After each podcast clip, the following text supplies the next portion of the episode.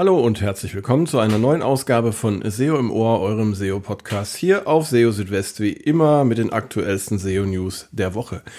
Ja, und auch in dieser Woche war wieder einiges los rund um Google und ich habe hier für euch eine kleine Auswahl zusammengetragen mit den Meldungen, die ich für besonders interessant und relevant erachte. Und äh, ja, gleich geht's los mit einer Meldung und zwar hat Google eine Änderung seines ähm, Core-Ranking-Systems vorgenommen, ähm, die dazu führen soll, dass kleine Websites bessere Ranking-Chancen haben. Das Ganze hatte Google ja schon im Mai angekündigt und äh, hatte davon gesprochen, ja, verborgene Schätze damit heben äh, zu wollen, also sogenannte Hidden Gems. Und äh, ja, beim letzten Helpful Content Update im September hatte man ja eigentlich schon damit gerechnet, dass diese Änderung ausgerollt würde, was aber nicht passiert ist, zumindest nicht im Zusammenhang mit dem Helpful Content Update. Aber wie er jetzt Google tatsächlich bestätigt hat, ähm, sind entsprechende Änderungen schon vor ein paar Monaten ausgerollt worden und ähm, ja inzwischen auch noch optimiert worden. Allerdings eben nicht als Bestandteil ähm, des Helpful Content Systems, sondern als Bestandteil der Core Ranking Systeme.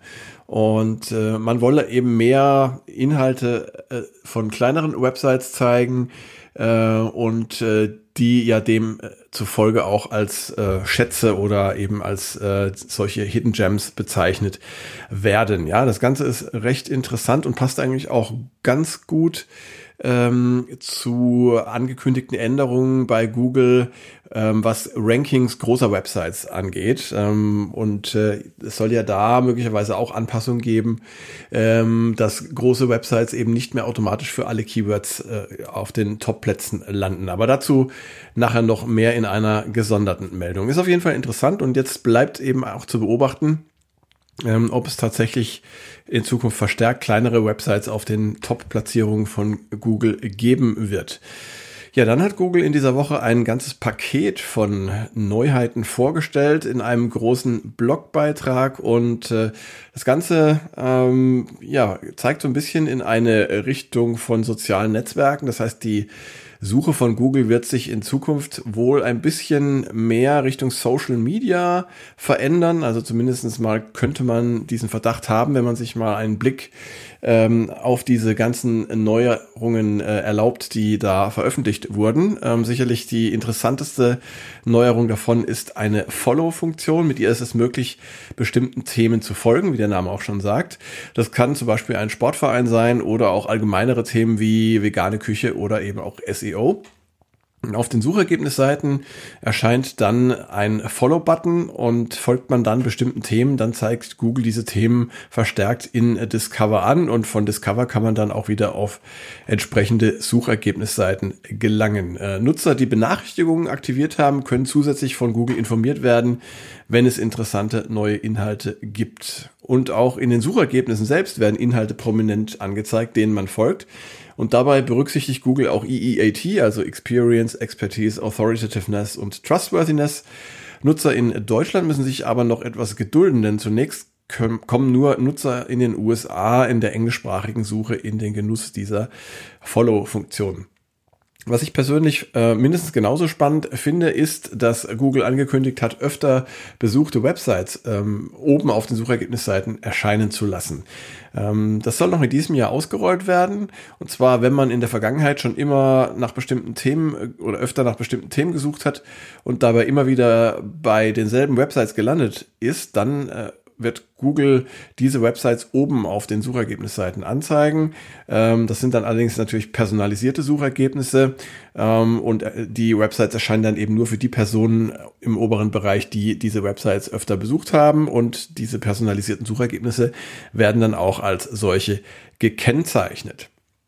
Dann zum äh, Suche-Feature Perspectives ähm, gibt es auch was Neues. Das soll nämlich in die Desktop-Suche kommen. Bei Perspectives handelt es sich um einen Filter, der Inhalte zu einem Thema aus Social Media oder aus Foren zeigt. Und äh, Google zeigt außerdem ab sofort zusätzliche Informationen in den Suchergebnissen zu Autorinnen und Autoren an, wie zum Beispiel den Namen aus sozialen Netzwerken, die Anzahl der Follower oder ähm, auch zur Popularität der angezeigten Inhalte. Und in diesem Zusammenhang hat Google laut eigener Aussage auch Änderungen an den Rankings vorgenommen, um mehr persönliche Perspektiven in den Suchergebnissen anzuzeigen.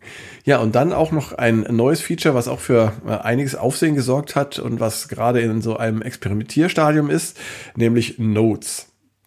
Google bringt damit die Möglichkeit, Suchergebnisse zu kommentieren. Mit Notes, die in äh, Google Search Labs zur Verfügung stehen, sollen Nutzer äh, Tipps und Ratschläge über Webinhalte teilen können. Und diese Notes, die waren ja bereits im August ähm, entdeckt worden und jetzt äh, gibt es eben diese Möglichkeit, es tatsächlich auszuprobieren. Also alles wird etwas interaktiver und äh, ist natürlich spannend zu beobachten, ob das Ganze dann auch auf breiter Ebene ausgerollt wird. Dann für all diejenigen unter euch, die die Google Search Konsole verwenden, werden wahrscheinlich einige sein, gibt es auch eine wichtige Neuheit. Und zwar hat Google den neuen Robots.txt Report in der Google Search Konsole vorgestellt. Dort werden die Robots.txt-Dateien der 20 wichtigsten Hosts einer Website angezeigt, sowie weitere Angaben zu den einzelnen Dateien. Der Robots.txt Report steht im Bereich Einstellungen zur Verfügung, also auch dort, wo man die Crawl-Statistiken ähm, finden kann. Allerdings nur für Domain Properties sowie für URL Prefix Properties. Nicht jedoch für Properties mit einem Pfad, wie zum Beispiel https beispiel.de slash Pfad. Innerhalb des Robots.txt Reports werden verschiedene Informationen angezeigt. Einmal den Pfad zur Robots oder der Pfad zur Robots.txt, dann der Status beim letzten Versuch durch Google die Robots.txt abzurufen, der Zeitpunkt, zu dem Google das letzte Mal versucht hat, die Robots.txt zu crawlen, dann auch die Größe der Robots.txt und aufgetretene Probleme beim Parsen der Robots.txt, sofern es denn solche Probleme gegeben hat. Und spannend ist auch, ähm, man kann die letzte abgerufene Version der Robots.txt äh, sowie frühere Versionen äh, sich anzeigen lassen, was zum Beispiel bei der Fehlersuche hilfreich sein kann. Und wenn dann mal Not am Mann ist oder an der Frau, dann gibt es die Möglichkeit, das erneute Crawlen der Robots.txt durch Google anzustoßen. Das kann zum Beispiel dann erforderlich sein, wenn man dringende Änderungen an der Robots.txt durchgeführt hat und Google diese möglichst schnell berücksichtigen soll. Und der neue Robots.txt Report ersetzt den Robots.txt Tester, der eingestellt wird. Ja, manche von euch werden es vielleicht schon bemerkt haben. Ähm, die FAQ Rich Results sind wieder da, nachdem Google diese ja im September äh, faktisch äh, ja, verabschiedet oder äh, ausgeschaltet hatte. Ähm, zumindest für die meisten Websites, ebenso auch für How to Rich Results, sind jetzt eben die FAQ Rich Results für einige Websites wieder da. Und äh, Google hatte nach seiner Ankündigung oder beziehungsweise in seiner Ankündigung auch erklärt, dass FAQ Rich Results weiterhin erscheinen können. Allerdings vor allem für vertrauenswürdige Websites aus bestimmten Branchen wie zum Beispiel Gesundheit und Medizin. Doch nun scheint sich Google tatsächlich anders entschieden zu haben. Zumindest ist für viele Websites ein Anstieg von Impressionen und Klicks für FAQ-Rich Results zu erkennen.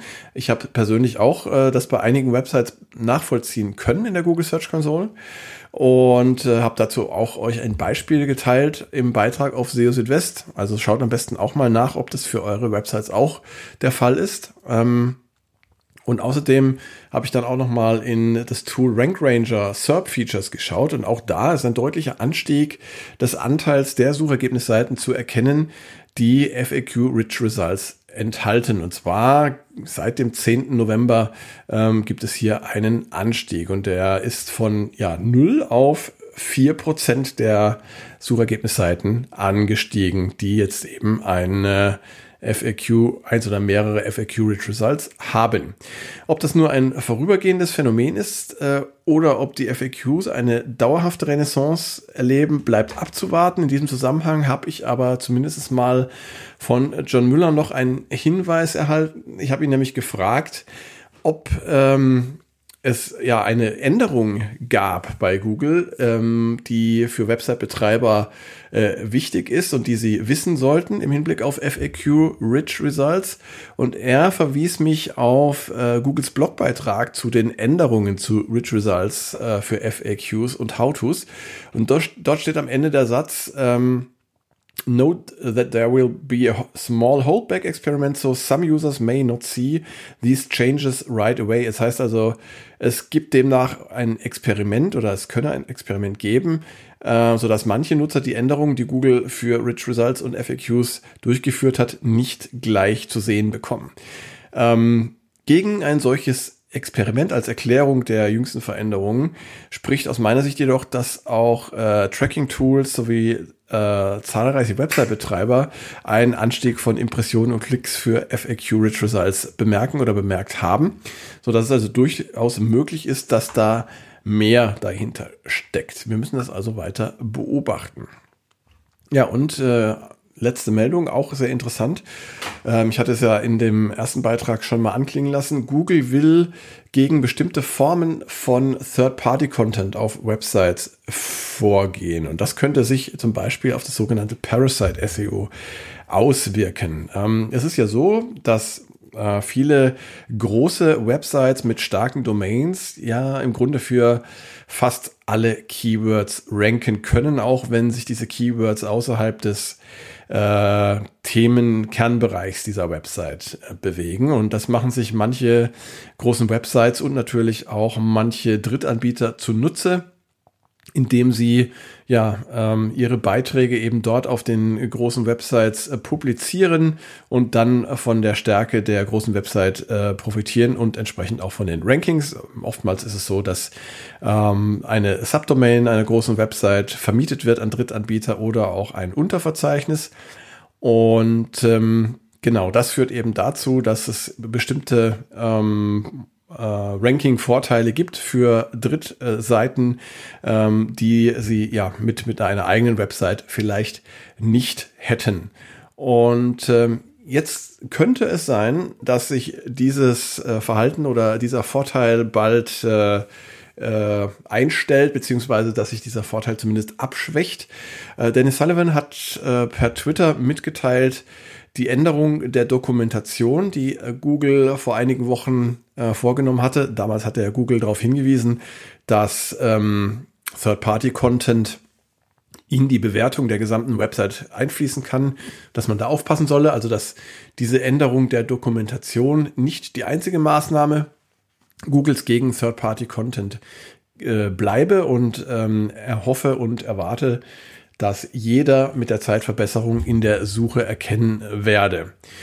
Also Third-Party-Content auf Website ist zum Beispiel im Zusammenhang, ich hatte es ja schon angedeutet, mit dem sogenannten Parasite SEO von äh, Bedeutung. Und äh, ja, es könnte jetzt eben sein, dass diese Technik in Zukunft nicht mehr so gut funktioniert wie noch zuvor. Da müssen wir jetzt einfach mal beobachten, wie sich das Ganze so mit der Zeit entwickeln dürfte. Ja, und auch erst vor wenigen Tagen hatte Dennis Sullivan ja Andeutungen gemacht, die darauf hindeuten, dass große Websites zukünftig nicht mehr einfach für fast alle Keywords ranken können. Ja, also das sieht ja fast nach einem äh, Muster aus. Kleine Websites sollen bessere Ranking-Chancen bekommen, größere Websites dann vielleicht ein bisschen weniger. Vielleicht findet da so ein gewisser Ausgleich statt, aber das müssen wir jetzt dann tatsächlich beobachten mit der Zeit. Ja, apropos Zeit, die Zeit für diese Podcast-Folge ist jetzt auch schon wieder rum und ich freue mich, dass ihr bis zum Ende dabei geblieben seid und euch alles angehört habt. Ich hoffe, es war was Interessantes für euch dabei. Und äh, natürlich gibt es die nächste Ausgabe von SEO im Ohr dann in etwa einer Woche. Und in der Zwischenzeit halte ich euch natürlich auch hier auf SEO Südwest auf dem Laufenden, täglich mit den aktuellsten SEO-News. Und wie immer hier mein Hinweis an euch, äh, wenn ihr Themenwünsche habt, wenn ihr gerne ja, Kritik äußern wollt oder auch Lob, dann äh, erreicht ihr mich über die sozialen Netzwerke wie zum Beispiel LinkedIn, Mastodon, Blue Sky, Twitter oder aber auch könnt ihr mir eine E-Mail schreiben. Das ist euch überlassen, wie ihr da gerne mit mir in Kontakt treten wollt. Das wäre es jetzt erstmal gewesen. Ich wünsche euch eine gute Zeit und sage einfach bis zum nächsten Mal. Bis dann. Ciao, ciao. Euer Christian.